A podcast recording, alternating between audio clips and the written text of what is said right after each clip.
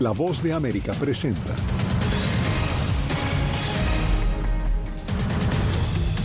Más de una decena de países suspenden donaciones a la Agencia de Naciones Unidas para los Refugiados en Gaza.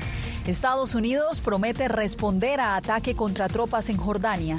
Irán asegura que no es responsable de las acciones de milicias. Republicanos en el Congreso presentan artículos para un posible juicio político al secretario de Seguridad Nacional Alejandro Mayorkas por la crisis en la frontera. Y la opositora venezolana María Corina Machado responde a su inhabilitación política.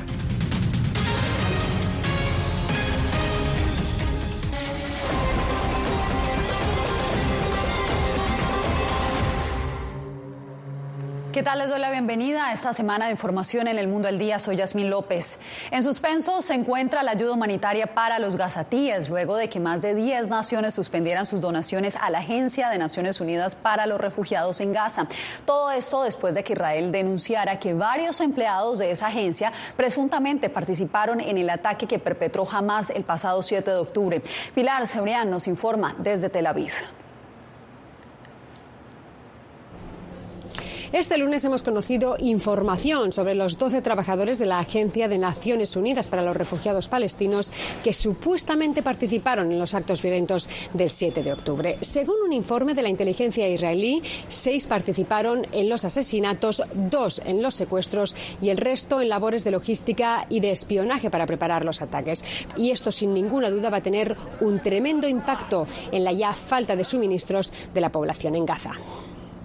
Reino Unido, Alemania y Australia se suman a la larga lista de países que suspendieron de manera temporal los fondos para la Agencia de Naciones Unidas para los Refugiados Palestinos. La noticia fue recibida con desconsuelo por los gazatíes, que dependen de ayuda humanitaria canalizada a través de la UNRWA. Nuestra comida proviene de UNRWA, nuestra agua proviene de ellos, toda nuestra vida depende de ellos. Sufro de diabetes y presión arterial alta. ¿Dónde voy a obtener mi tratamiento? Se estima que cerca de dos millones de personas en Gaza y tres millones en Cisjordania reúnen los requisitos para recibir los servicios humanitarios de UNRWA. Es una sentencia de muerte. Si la Agencia para los Refugiados Palestinos deja de operar en la franja de Gaza, moriremos. Pasaremos hambre en las calles. El dossier completo de 12 ex trabajadores de UNRWA, despedidos por su supuesta colaboración con Hamas, fue entregado por Israel a los países donantes de UNRWA, incluyendo a Estados Unidos, el primero en poner en pausa los fondos. Hemos enviado material de inteligencia a estos países demostrando que empleados de la UNRWA participaron en la masacre del 7 de octubre. Algunos de ellos realmente entraron a Israel y cometieron masacres, violaciones y secuestros. Algunos manifestantes israelíes, incluyendo algunos familiares de los rehenes en poder de Hamas, se movieron a la frontera para protestar por la entrada de camiones con ayuda humanitaria a Gaza. Pilar Cebrián, Voz de América, Tel Aviv.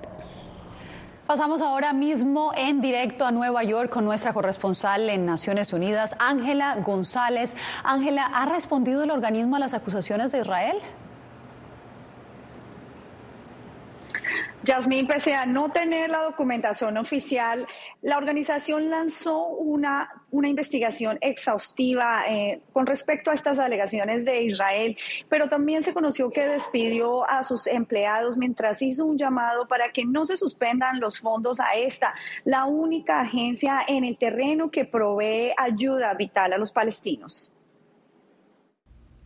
Israel no ha entregado el dossier de inteligencia con las acusaciones a los empleados de la Agencia de la ONU en Palestina, UNRWA por sus siglas en inglés.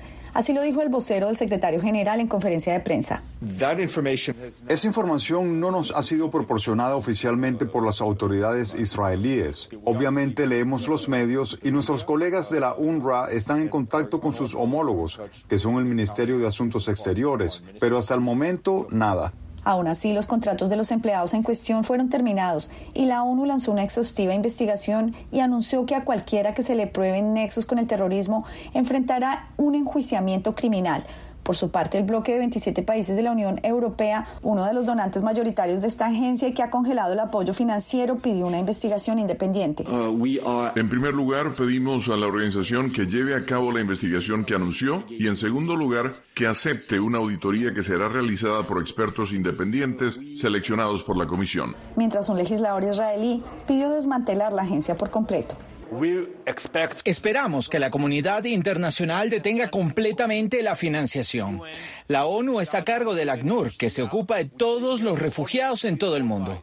¿Por qué se necesita una agencia especial para los refugiados palestinos? Y este martes el secretario general sostendrá reuniones con donantes principales de UNRWA. Su mensaje es que no se suspendan los fondos vitales para Palestina y también pues se conoce que en febrero se terminarán los fondos para esta agencia según la misma ONU. Yasmín. Continuaremos monitoreando la situación, Ángela. Gracias por el reporte. Y entre tanto, tres militares estadounidenses murieron y decenas más, unos 40 más, resultaron heridos en un ataque aéreo de drones contra una base en Jordania este domingo. Jacopo Luzzi, ¿cuál ha sido la postura de Washington a este ataque? Bueno, Yasmín, Estados Unidos quiere responder y dijo que va a responder de manera adecuada, pero el Pentágono y la Casa Blanca coinciden en que no buscan una guerra con Irán y tampoco quieren que la situación empeore y todo se convierta en un conflicto mucho más amplio en Oriente Medio. Por su parte, la inteligencia estadounidense descarta que Irán esté buscando un conflicto con Estados Unidos. Tres soldados estadounidenses perdieron la vida en una base militar en Jordania este domingo y al menos otros 40 resultaron heridos en lo que Estados Unidos calificó como un ataque con dron de una milicia respaldada por Irán. Según la prensa estadounidense, las defensas aéreas de la base no lograron detener el ataque porque el dron enemigo fue confundido con un dron estadounidense que regresaba en aquel momento. El Pentágono no ofreció más detalles. El Comando Central de Estados Unidos continúa investigando este ataque y por razones de seguridad operativa y protección de las tropas no vamos a discutir más detalles o medidas que estamos tomando para prevenir tales acciones o futuros ataques. Estas son las primeras muertes de militares estadounidenses a menos del enemigo en Oriente Medio desde el comienzo de la guerra Israel-Hamas. La Casa Blanca aseguró que no busca una guerra ni escalar las tensiones, pero responderá apropiadamente. Lo haremos según nuestro cronograma en nuestro tiempo y lo haremos de la manera que el presidente elija como comandante en jefe. En un comunicado, la milicia respaldada por Irán y autodenominada Eje de Resistencia se atribuyó la responsabilidad del ataque. Irán, por su parte, negó haber ordenado el ataque y destacó que no busca incrementar tensiones con Estados Unidos. La República Islámica de Irán, si bien no ve con buenos ojos la expansión de los conflictos en la región, no interfiere en la toma de decisiones de los grupos de resistencia sobre las formas de defenderse o de apoyar al pueblo palestino. El ataque ocurrido en la triple frontera entre Jordania, Siria e Irak aumenta la presión sobre el presidente Biden para que tome represalias con más fuerza, al tiempo que aumentan los conflictos en la región. En el Congreso, mientras tanto, varios republicanos exigieron que la administración Biden tome medidas más contundentes contra Irán y sus representantes, proponiendo que se ataque, por ejemplo, directamente objetivos iraníes. Según los republicanos, hasta ahora la respuesta de Estados Unidos solo ha generado más ataques. Gracias, Jacopo. Y entre tanto, avanza el proceso de juicio político contra el secretario de Seguridad Nacional de Estados Unidos, Alejandro Mayorkas. Los, los legisladores de la Cámara de Representantes lo acusan de ser responsable de la crisis migratoria en la frontera. Jorge Agobiana nos reporta. La acusación de la bancada republicana sostiene que Mallorcas es culpable presuntamente de crímenes graves y faltas menores. Debido a su negativa deliberada y sistemática de hacer cumplir la ley de inmigración y nacionalidad de Estados Unidos. Según las alegaciones, las políticas dirigidas por Mallorcas han permitido el ingreso de millones de migrantes indocumentados a través de la frontera con México. Violó la ley de tal manera que engañó al Congreso. Estamos hablando de la detención de extranjeros ilegales, la libertad condicional de extranjeros ilegales y su captura y liberación masiva. El Departamento de Seguridad Nacional desestimó el proceso de juicio político y aseguró que por esa vía no se solucionará el problema de un sistema migratorio roto como lo definen los dos partidos. Por ahora, los cargos de juicio político deberán ser presentados en el Pleno de la Cámara de Representantes para ser sometidos a votación. Solo si son aprobados se abriría un proceso de juicio político en el Senado. La misma Cámara donde Mallorcas forma parte de negociaciones entre la administración Biden y los republicanos. Para alcanzar un acuerdo que en palabras del propio mandatario de convertirse en ley, serían las reformas más duras para asegurar la frontera que jamás se hayan sancionado en Estados Unidos. También le dará al presidente una nueva autoridad de emergencia para asegurar nuestra frontera cuando esté abrumada. Y como escucharon del presidente, él usaría esa autoridad si el acuerdo bipartidista se convirtiera en ley. Aún si se alcanza el acuerdo, en la Cámara de Representantes el líder de la bancada republicana ha dicho que podría ser bloqueado. Algo que sugirió Donald Trump, el favorito según las encuestas para convertirse en candidato candidato presidencial en las elecciones de noviembre. Jorge Agobián, Voz de América. Justamente en la frontera entre Texas y México continúan las discrepancias, no solo entre legisladores demócratas y republicanos, también entre organizaciones que operan en esa zona. Víctor Hugo Castillo nos informa. Mientras continúa el enfrentamiento sin precedentes entre el Estado de Texas y el gobierno federal por el control de la frontera sur, grupos locales también se manifiestan constantemente sobre las políticas migratorias. Esas tácticas del gobernador Abbott, ah, junto con sus medidas que ha implementado, han, cobrado vidas humanas. Sabemos que en los pasados dos años, desde que comenzó el operativo Lone Star, Muchas personas han fallecido. Si queremos que venga más gente legalmente, es primero traer esa seguridad en la frontera. Sin eso, los republicanos no van a entrar a poder hablar sobre una reforma migratoria um, y los demócratas no van a, hablar de la seguridad sin traer esa reforma migratoria. Las tensiones entre grupos con posturas dispares en torno a los asuntos migratorios han llegado al punto de golpes y arrestos. Entre tanto, el gobernador de Texas, Greg Abbott, sigue fortaleciendo la frontera con presencia militar y construyendo más muro fronterizo. La Guardia Nacional de Texas está poniendo más alambres de púas, que es en contra de la decisión de la Corte Suprema, pero como le dije al principio, estamos en este problema aquí porque el gobierno federal no está haciendo su trabajo. Aunque comuniquen que la ley SB4 es otro intento para controlar la situación en la frontera, la realidad es que es una forma de institucionalizar el racismo. En los primeros tres meses del año fiscal 2024, que inició en octubre de 2023, más de 785 mil migrantes fueron capturados al cruzar la frontera de manera irregular, pero la tensión la viven tanto quienes son capturados y liberados con cita migratoria, así como los que son expulsados o deportados. Víctor Hugo Castillo, Voz de América, McAllen, Texas. Nos vamos a Venezuela, donde la candidata opositora María Corina Machado anunció que seguirá en la contienda por la presidencia a pesar de su inhabilidad para ejercer cargos públicos. Vamos a Caracas con nuestra corresponsal Adriana Núñez Rabascal. Adriana, ¿qué dijo hoy la candidata? Justamente la candidata María Corina Machado, elegida en primarias a finales del año pasado, ha manifestado que no escogerá a quién será su sucesor porque continuará en campaña. Los partidos que la apoyan manifiestan que hay que revertir esta decisión judicial que consideran no es jurídica sino política. Recordemos que María Corina Machado en este momento tiene, según encuesta, cerca del 50% del apoyo popular, mientras que el actual presidente Nicolás Maduro, quien aspira a la reelección para un tercer mandato, apenas tiene un 20 o 30% de la aprobación de la ciudadanía venezolana. Que no se puede llamar sentencia, ni siquiera es una decisión arbitraria. Esto se llama delincuencia judicial. Esto es lo que ha ocurrido en Venezuela. Así respondió la opositora María Corina Machado a la sentencia del Tribunal Supremo que le impide competir por la presidencia. Acompañada de dirigentes de la coalición de partidos disidentes, Machado señaló que, una vez más, el gobierno de Nicolás Maduro incumple los acuerdos que firmó a finales del pasado año en Barbados, en los que se comprometía a garantizar elecciones libres para 2024. No pueden hacer elecciones sin mí y sin los millones de venezolanos que votaron. Machado asegura que el oficialismo se equivocó al intentar impedirle que inscriba su candidatura a la presidencia de Venezuela. Si ellos creen que declararon mi inhabilitación, pues que lo sepan bien. Declararon el fin de esta tiranía. La decisión del Tribunal Supremo de Venezuela fue cuestionada por la Unión Europea y por Estados Unidos. En un comunicado, el Departamento de Estado advirtió que está revisando su política de sanciones a Venezuela, basándose en este hecho y en los recientes ataques políticos contra candidatos de la oposición democrática y la sociedad civil. Declaración que recibió la respuesta del oficialismo. Estamos muy atentos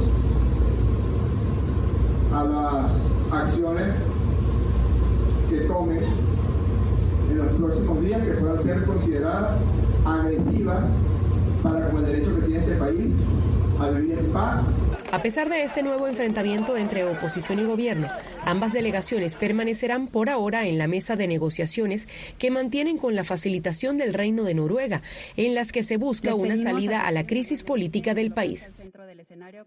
Los voceros del gobierno venezolano también han dicho que ningún acuerdo suscrito entre las partes está por encima de la constitución venezolana.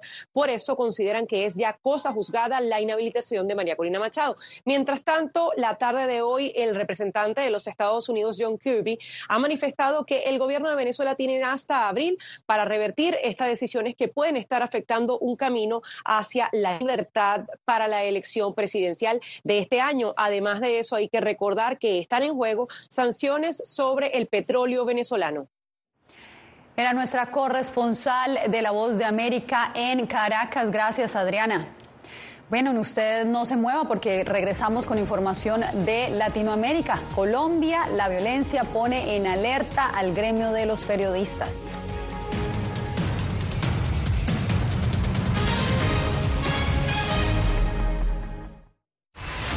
¿Hay un dicho sobre Chile? Periodismo, la prensa libre importa, una coproducción de La Voz de América y Mega Noticias. En Chile hay libertad de expresión, pero que no hay donde expresarla. Disponible en vozdeamerica.com.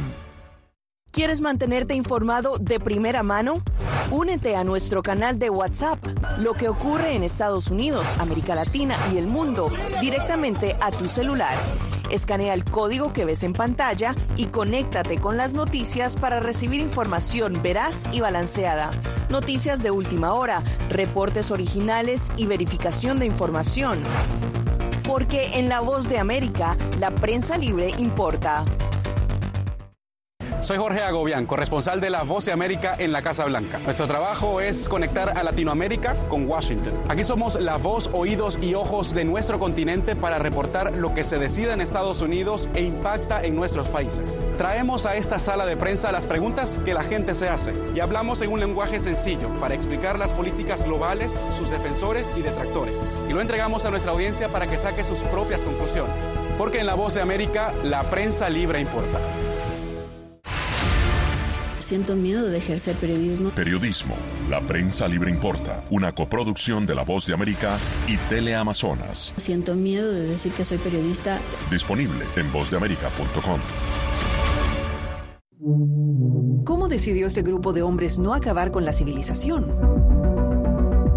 Presentamos de Yalta a Malta, una serie documental que analiza las relaciones y amistades entre los líderes de la Guerra Fría cómo interactuaron, cuándo se conocieron y llegaron a discutir el destino del mundo. Es un lado de la historia que usted necesita ver. De Yalta a Malta. Vean los cinco episodios ahora mismo en VOA Plus.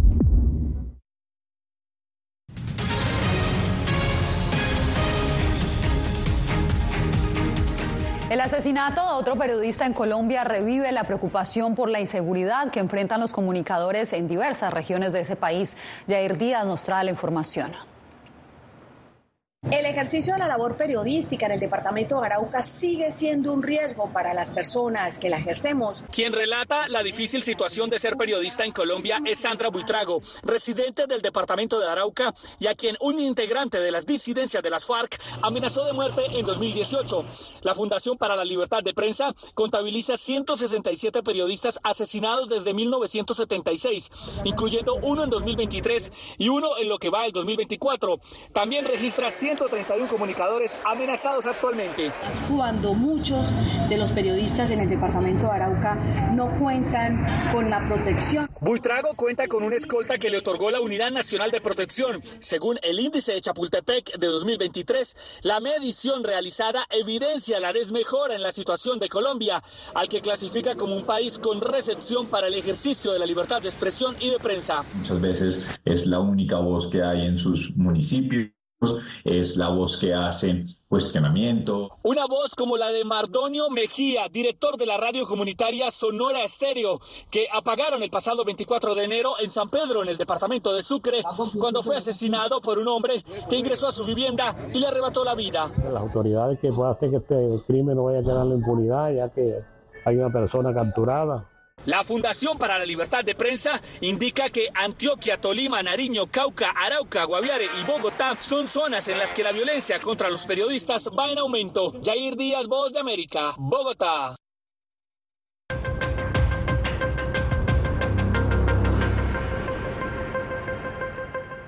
Se acercan las elecciones en El Salvador, donde se elegirá tanto a presidente como a autoridades locales. Claudio Saldaña nos cuenta cómo se preparan los salvadoreños para esta jornada. Más de 100.000 salvadoreños fueron seleccionados para integrar las juntas receptoras de votos en las próximas elecciones. Ahora están preparándose para su rol en los comicios tenemos aproximadamente un 70% de miembros de la Junta Receptora de Votos que han sido capacitadas. Según el Código Electoral, las personas elegidas están obligadas a cumplir el llamado del TSE a integrar las juntas. Se permite excusarse bajo causas específicas. Más de 2.800 personas han presentado excusas, aunque no todas han sido aceptadas. Según la experta electoral Ruth López, hay otros factores que suman a la deserción. Eh, algunos partidos políticos están interfiriendo en esta labor de la conformación de las juntas receptoras de votos a partir de que llegan a los centros de votación a tratar de captar a personas que han sido seleccionadas para las juntas receptoras de votos y eh, que trabajen con ellos el día de la elección como vigilantes. Son 8.562 juntas en total y cada mesa debe tener cinco miembros. Los cambios no previstos en sus integrantes podrían complicar el proceso. La ley le dice que los partidos políticos un día antes todavía de las elecciones pueden cambiar miembros de las juntas receptoras de voto y ahí nos encontramos en situaciones que nombran personas a veces que no han tenido la inducción, la capacitación que se requiere para esos efectos. El problema es cuando no hay suficientes personas para la instalación y eso impide que la junta receptora de votos eh, abra eh, la, actividad electoral. El magistrado afirma que el tribunal estudia cada caso para tratar de que se respete el proceso de conformación y preparación de las juntas. Claudia Saldaña, Voz de América, El Salvador. Quédese con nosotros, hacemos una nueva pausa y regresamos con más aquí en El Mundo al Día. Soy Gonzalo Abarca, presentador de La Voz de América. Cada semana, desde nuestro programa Foro, programa de análisis y debate, vamos más allá de la noticia, con los temas de interés que ocurren en Estados Unidos e impactan en toda la región. Desde La Voz de América, tengo el privilegio de moderar debates y confrontar ideas diferentes. Así nuestra audiencia se puede formar su libre opinión y tomar sus decisiones bien informadas, porque en La Voz de América, la prensa libre importa.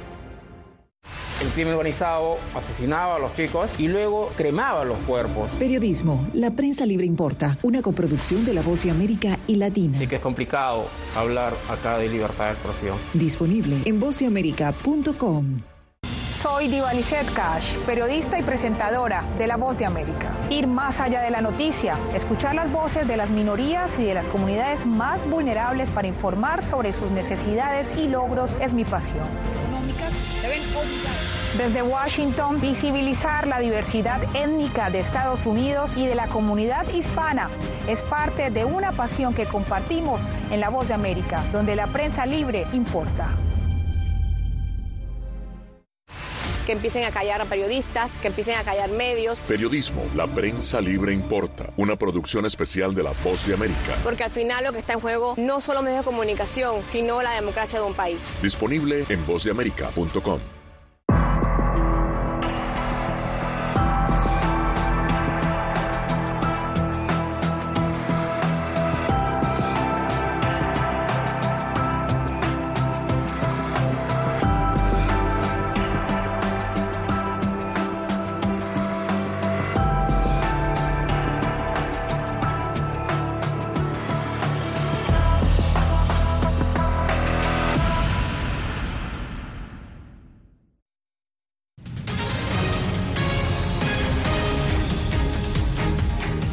Regresaron las corridas de toros a México y con ellas las protestas de defensores de los derechos de los animales.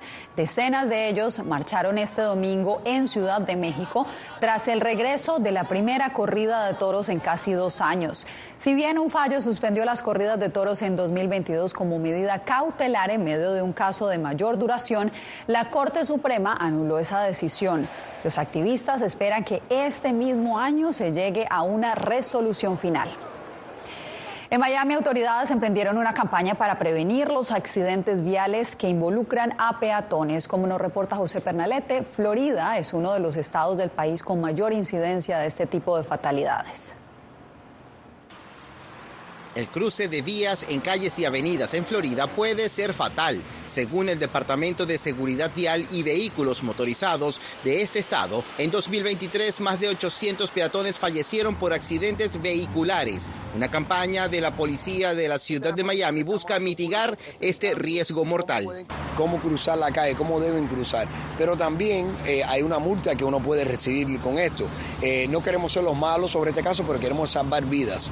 El portavoz de la policía de Miami le dijo a La Voz de América que algunos accidentes se deben a la impaciencia de peatones que no esperan a que el semáforo cambie de luz. Y ese señal dice que yo no puedo cruzar en este momento. Hay que esperar aquí dos minutos y después cuando me diga que puedo cruzar, yo cruzo. Además, el mal hábito de los conductores al detenerse sobre el rayado peatonal puede ser causante de un accidente en plena vía pública. Ahora, este señor está haciendo las cosas incorrectas porque está bloqueando la, donde puedo caminar. Y ahí en donde el peatón tiene que cruzar y está en la calle. Las autoridades también atribuyen siniestros a los conductores que se distraen con el celular mientras manejan. Pero si te diste cuenta, estaba esperando que pusieran la luz roja para poderlo hacer. En 2022 se registró el alza más elevada de muerte en peatones por conductores a lo largo de todo el país desde 1981, superando los 7.500 fallecimientos, es decir, 20 muertes diarias, según la Asociación de Gobernadores de Seguridad Vial. José Pernalete, Voz de América, Miami. Breve pausa y volvemos con más. Soy Belén Mora, periodista de La Voz de América. Como reportera y presentadora tengo la responsabilidad de acercarles las historias que se generan en Washington y que impactan tu entorno cercano. Perspectivas diversas en un ambiente informativo en constante evolución que pone a prueba y nos hace poner en la balanza nuestros valores profesionales, te presentamos información veraz, porque en La Voz de América la prensa libre importa. En tiempos de cambios, cuando el mundo parece incierto y lo que escuchamos no refleja lo que vemos, buscamos la verdad la pantalla de la Cuando nos cuentan solo una parte de la historia, perdemos la confianza. En momentos de crisis, nuestros sueños, esperanzas y deseos de un mejor mañana dependen de una prensa libre. En La Voz de América te traemos las historias que la gente se arriesga a ver. Conectamos el mundo lo unimos con la verdad.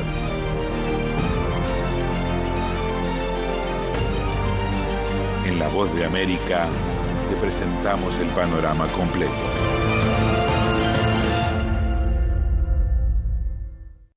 Soy Jacopo Luzzi, reportero de La Voz de América aquí en Washington, D.C. Ya sea informando desde el Capitolio, desde la Casa Blanca, cubriendo el impacto del cambio climático, el impactante tema migratorio, o subir en un avión y cruzar medio mundo para estar en el lugar de la noticia con la información precisa y veraz, este es mi compromiso como periodista. Un compromiso de vida profesional que comparto con ustedes, porque en La Voz de América la prensa libre importa.